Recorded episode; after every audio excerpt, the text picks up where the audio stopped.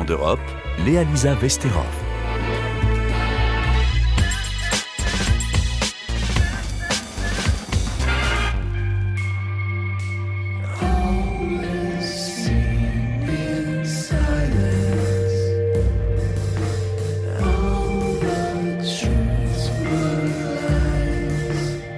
Bonjour, trois ans déjà que le Royaume-Uni a quitté l'Union européenne. Un Brexit qui a des répercussions jusqu'en Irlande. Sur l'île, trois ans plus tard, les pêcheurs tirent la langue. Très limités par des quotas de pêche de plus en plus restrictifs, ils se disent sacrifiés face aux pêcheurs anglais qui ont obtenu des autorisations de pêcher beaucoup plus importantes. Ces quotas, fixés par l'Union européenne pour éviter la pêche intensive, ont été négociés âprement de part et d'autre. Mais aujourd'hui, l'Irlande se dit lésée avec une perte de revenus évaluée à 43 millions d'euros par an. Notre correspondante Laura Taushanov s'est rendue dans le petit village de Castletownberry, moins de 2000 habitants, une bourgade qui dépend à 90% de la pêche, comme de nombreux villages côtiers sur l'île. C'est un jour de retour de pêche ce matin à Castletownberry. Depuis le village, des familles regardent les bateaux rentrer au port sur la rive d'en face, comme tous les vendredis. Mon père est un pêcheur. Il travaille de septembre à avril. Dès qu'il rentre au printemps, la première chose qu'il fait, c'est de remettre son petit bateau à l'eau pour aller pêcher. C'est un mode de vie. Je pourrais regarder les bateaux pour toujours aller et venir. Avant de partir en mer, ils tournent et font plusieurs cercles. Apparemment, ça porte bonheur. Et une fois que la pêche sera partie, il ne restera rien ici. Les pêcheurs livrent tout le poisson à la coopérative du village. Mais depuis les accords commerciaux du Brexit, il y en a moins. Les bateaux européens ont dû transférer une partie de leur quota au Royaume-Uni et l'Irlande en souffre plus que ses voisins puisque la pêche occupe la première place de l'économie nationale avec l'agriculture. Qu'est-ce que vous faites ici? Habituellement, ces six machines mettent en filet le maquereau et le hareng, mais l'Irlande a perdu 26% de quota sur le maquereau, alors on n'a pas de poisson. John Nolan est le manager de la coopérative depuis 40 ans. Normalement, il devrait y avoir 30 salariés sur ces machines. On est censé produire 50 tonnes de filets par jour.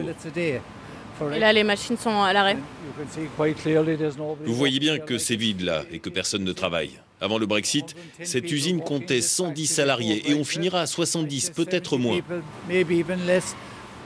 De retour dans le bureau de John Nolan, qui sent très fort le poisson, il nous explique comment les décisions de Londres, Bruxelles et Dublin ont eu un impact direct ici.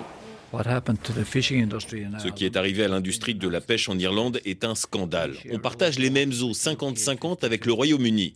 Pour le hareng, par exemple, l'Union européenne lui a donné 99% des quotas. Concernant le cabillaud, les Britanniques avaient 6,8% ils se retrouvent avec 52% aujourd'hui. Si on prend le thon rouge, l'Irlande n'a pas de quota, alors qu'il est majoritairement pêché dans nos eaux. Alors on a négocié de l'argent, on est comme des prostituées, on nous paie pour qu'on renonce à notre mode de vie. Nous sommes des citoyens européens, ils n'avaient pas à nous ruiner. Nous sommes devenus le bouc émissaire de l'Union européenne. Ma communauté dépend de la pêche et sans ça, on mourra. On s'est pris gifle après gifle. L'année dernière, l'UE a mis en place un plan de rachat pour équilibrer la flotte en fonction de ces nouveaux quotas et dédommager les pêcheurs irlandais qui ont perdu leur activité. Une fois vendus, les bateaux sont détruits. Sur les 160 navires du pays, 64 se sont portés candidats. Alan Carlton attend son tour comme 19 autres capitaines du village. On déteste les voir découpés. Un mec a pleuré en voyant une photo de son bateau détruit. Ils font partie de la famille, c'est comme si vous perdiez votre animal de compagnie. Il y a des mauvais jours, mais c'est beaucoup de bons souvenirs. Avant de se séparer du Syracuse, le skipper vient lui rendre visite tous les jours à quai. Désolé pour la saleté, hein. ça fait euh, six mois que ce bateau n'a pas été nettoyé. On dirait que l'équipage était encore là hier. Il y a des bottes euh, qui traînent un peu partout par terre et, et de la vaisselle sale euh, dans l'évier. On a eu une offre de rachat, mais ce n'est pas assez pour rembourser le prêt. La banque a évalué le bateau à 1 100 000 euros en 2021 et on nous a proposé 600 000. On a fait appel en espérant avoir une meilleure proposition. Et ça vous fait quoi de voir tous ces bateaux étrangers venir pêcher dans vos eaux? Juste à côté du village. Uh, Depuis le départ du Royaume-Uni, l'Irlande est le pays européen avec le plus d'étendue maritime et on a les plus petits quotas. Ça n'a pas de sens. La Belgique a très peu de côtes et ses bateaux viennent pêcher ici. Leurs dirigeants politiques ont bien travaillé. On ne peut pas blâmer les pêcheurs de pêcher. C'est notre gouvernement qu'il faut tenir pour responsable. C'est lui qui n'a pas négocié un meilleur accord et l'industrie en paie le prix. Et vous, si vous avez plus votre bateau, qu'est-ce que vous allez faire? Uh, Je n'ai pas encore décidé. Ça va être dur de revenir à autre chose. Je fais ça depuis 30 ans. Le comble pour ces pêcheurs, c'est que ces bateaux étrangers se fournissent en gazole dans les ports. Résultat, leur pêche est comptabilisée dans les émissions de carbone annuelles de l'île pour du poisson qui n'a pas touché les filets irlandais. Bruxelles réévalue les quotas chaque année. Les pêcheurs espèrent que leur avenir sera renégocié.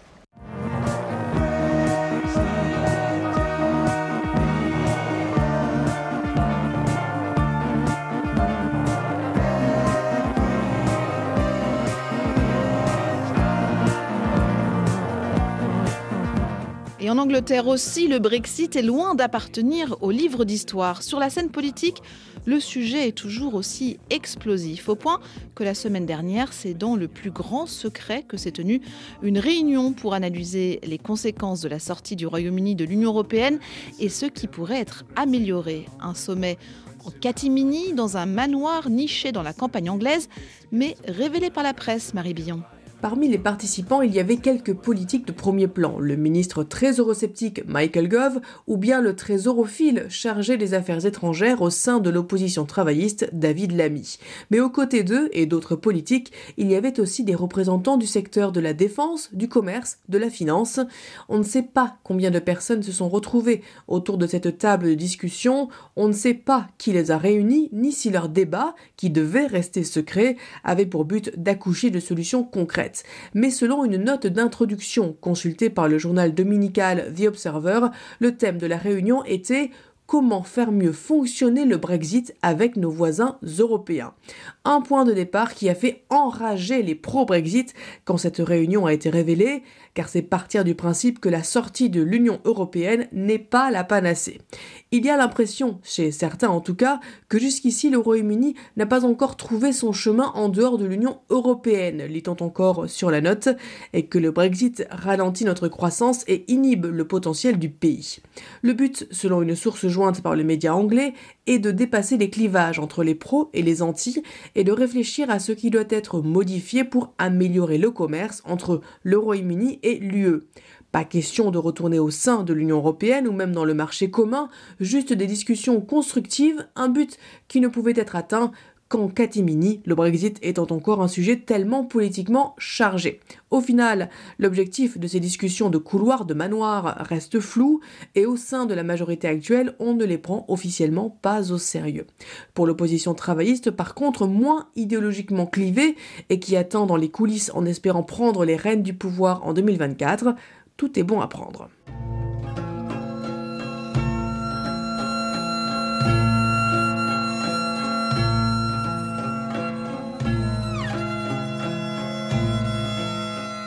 Une semaine après les violents séismes qui ont frappé la Turquie et la Syrie, le comptage officiel fait état de plus de 35 000 morts, un, un bilan qui pourrait s'alourdir encore. Sur place, les recherches se poursuivent et sur les réseaux sociaux, de nombreuses vidéos montrent les secouristes s'efforçant de déblayer les gravats à la recherche de survivants. Clémence Pénard, bonjour. Bonjour Léa Lisa.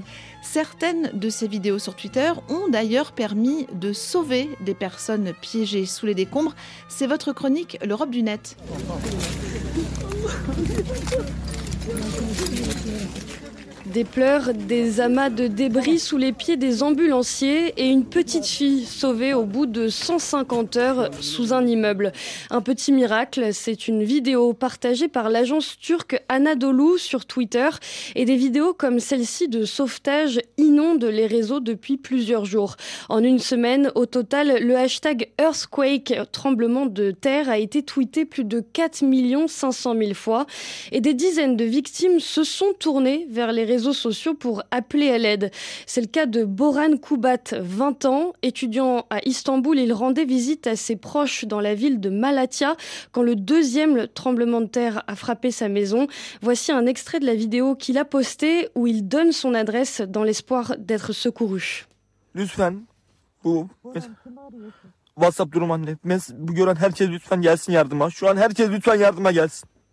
Voilà, évidemment, la vidéo est mal cadrée. On voit le jeune homme paniqué, coincé sous les décombres. Il supplie qu'on l'aide. On entend aussi la voix de sa maman. Les détails que Boran a fournis sur son emplacement ont permis au sauveteur de le retrouver, ainsi que sa mère et son oncle. Shirat Yaila, un jeune youtubeur turc connu sous le nom de Charmquel, lui aussi a été sauvé, selon la chaîne de télévision Al Jazeera, grâce à une vidéo postée sur son compte Instagram. On est là à Antakya, c'est tout au sud de la Turquie.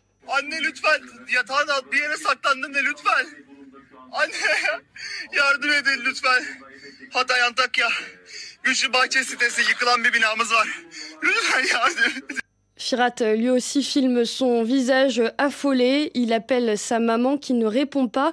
Il crie à l'aide, on l'a entendu. Pour l'heure, on ne sait pas si sa mère, elle, a pu être sauvée. Certaines personnes ont donc pu être secourues, Clémence, mais malheureusement, il reste des publications d'adresses, des photos en ligne qui passent, elles, totalement inaperçues. Oui, en fait, certains messages sont noyés dans le flot d'informations euh, sur les réseaux. C'est pour ça que dès le premier séisme, des centaines de codeurs et de développeurs euh, turcs se sont organisés sur la plateforme Discord pour pouvoir collecter toutes ces données. Né alors euh, le projet Afetarita, littéralement la carte des catastrophes. Une carte qui utilise l'intelligence artificielle pour visualiser, grâce aux demandes d'aide postées sur les réseaux, les adresses des personnes attendant toujours d'être secourues. Évidemment, une carte seule ne peut pas sauver des vies. Les développeurs l'ont donc partagée sur Twitter ainsi qu'aux ONG et aux équipes de sauvetage. Mais cette publication, cette compilation de données sur Twitter a été euh, perturbée par les autorités turques. Oui, l'accès à la plateforme était bloqué mercredi dernier. Une décision euh, prise par le président Erdogan en réponse aux publications qui critiquaient la manière dont le gouvernement turc a la catastrophe.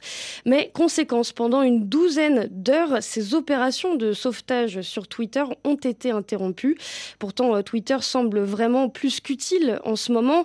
Les Turcs se servent aussi euh, du réseau, par exemple, pour faire des comptes rendus sur les bâtiments effondrés ou encore pour améliorer la coordination de l'aide aux victimes. Et l'Union européenne dans tout ça, Clémence Alors, Bruxelles a envoyé du matériel et des équipes de secours. L'UE a activé ce qu'on appelle son mécanisme de protection civile, un mécanisme qui lui permet de débourser dans un premier temps 3 500 000 euros pour les régions euh, touchées en Turquie et en Syrie. La Commission européenne a également mis à disposition son système satellitaire Copernicus et son service de cartographie pour tout ce qui est gestion des urgences plus de 30 000 personnes travaillent encore aux recherches de victimes, mais avec le froid, les chances de retrouver des survivants s'amenuisent évidemment au fil des heures. Merci Clémence Pénard. On vous retrouve jeudi prochain pour une nouvelle chronique du net.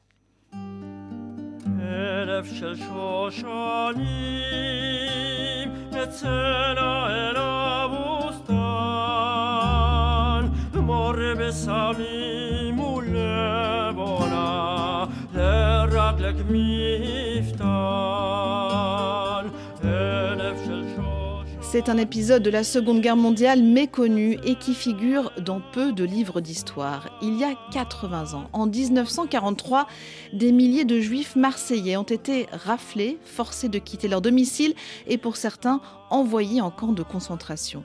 Le 22 janvier, 1865 personnes juives sont ainsi arrêtées en plein centre-ville, principalement autour du quartier de l'Opéra. 800 d'entre elles sont ensuite déportées vers les camps d'extermination. Deux jours plus tard, 15 000 habitants des quartiers populaires autour du Vieux-Port sont raflés. Ces zones sont considérées comme un nid de résistance par les nazis et les autorités de Vichy. Ils seront dynamités quelques jours plus tard, modifiant totalement la physionomie de la ville les habitants raflés, eux, se retrouvent sans logement. Yoram Meloul a rencontré des descendants de ces victimes lors d'une cérémonie de commémoration. Son reportage. Un jour, j'ai demandé à ma mère, mais tu es marseillaise, pourquoi on ne va pas vivre à Marseille? Elle m'a dit, je n'irai jamais vivre à Marseille. C'est là où était le siège de sa douleur la plus intime. Ma mère ne nous a jamais rien raconté. Elle ne nous a même pas dit qu'on était juifs. Parce qu'elle avait le souci primordial qui était pour elle notre sécurité. C'est-à-dire, le fait d'être juif, c'était condamner à mort un enfant pour elle.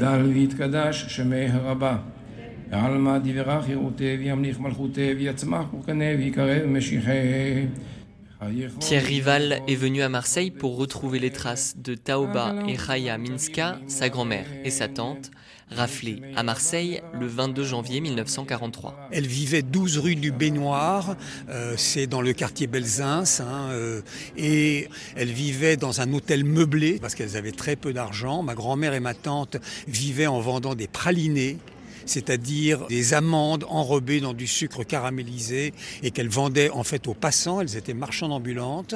Et quand elles sont parties, elles ont pris leur manteau. Dans leur manteau, elles avaient tout l'argent qu'elles avaient. Et tout l'argent qu'elles avaient, c'était 1230 francs de l'époque, c'est-à-dire 450 euros.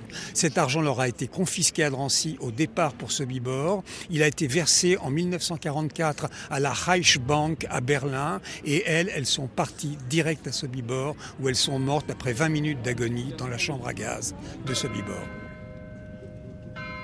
Une deuxième rafle a lieu deux jours plus tard. Elle concerne les habitants des quartiers populaires autour du Vieux-Port. 15 000 personnes sont arrêtées. Parmi elles, Antoine Mignemi. Il avait 5 ans à l'époque. J'ai quelques souvenirs nets, euh, notamment euh, la rafle, c'est-à-dire le réveil de mes parents, euh, qui avaient euh, effectivement, eux, entendu monter euh, les gendarmes et la police française pour frapper aux portes. Ils sont venus me réveiller en me disant habille-toi vite parce qu'il euh, y a la police qui nous a dit qu'il faut qu'on s'en aille rapidement. Et le souvenir que j'en ai, c'est la tête décomposée de mes parents, euh, je dirais, par rapport euh, à l'obligation qu'on leur faisait. Avec sa famille, ils sont envoyés à Fréjus, une ville à un peu plus d'une centaine de kilomètres de Marseille. À travers des tramways, ensuite menés à la gare d'arrêt, mis dans des wagons à bestiaux, voyager toute une journée. Pourtant, Fréjus, ce n'est pas le bout du monde. Et souvent arrêté pendant des heures. C'est le seul moment où on ouvrait les portes des wagons pour que les victimes puissent faire leurs besoins. Quoi, voilà. Et arrivé à Fréjus, dans la nuit, ils ont séparé les mères et les enfants des pères. Vous savez, quand on est enfant, on considère que le père, c'est quand même le protecteur. Quoi. Il reste quelques jours à Fréjus. Le séjour sur place, a été terrible, horrible, puisque c'était des anciens baraquements dans la coloniale, dans l'armée de la coloniale, qui avaient été abandonnés depuis des années. Euh, il n'y avait rien, c'était de la paille souillée avec de la vermine, tout comme ça. Et il fallait trouver un petit coin pour pouvoir, je dirais, euh, euh, se mettre à l'abri. Voilà. De retour à Marseille, sa famille n'a pas le droit de rentrer dans son appartement. Il sera détruit par les nazis qui dynamitent 1500 immeubles dans les quartiers autour du Vieux-Port à partir du 1er février 1943. L'histoire était peu connue jusqu'à ce que Pascal Luongo, avocat marseillais, porte plainte en 2019 pour crime contre l'humanité au nom des victimes de cet épisode. La plainte a abouti à une enquête et apporter par là la reconnaissance de l'ampleur des crimes, un événement majeur de la Seconde Guerre mondiale, un peu resté dans les brumes de nos mémoires. Parce que jusqu'à présent, cette histoire, elle n'était pas reconnue? Elle n'était même pas connue. La physionomie du Vieux-Port, les Marseillais euh, eux-mêmes ne savaient pas parfois euh, qu'elle résultait euh, d'une action concertée entre les nazis et Vichy pour venir expulser ces habitants et détruire l'intégralité de leurs habitations. 50 rues ont disparu du centre-ville de Marseille. Les victimes et leurs familles espèrent un geste fort de la part de l'État français à l'avenir. Elles citent comme exemple la reconnaissance de la responsabilité de l'État français dans la rafle du Veldiv par le président de la République Jacques Chirac en 1995.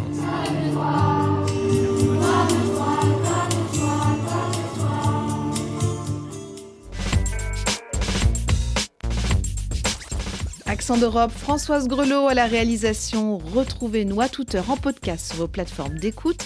Abonnez-vous. À demain!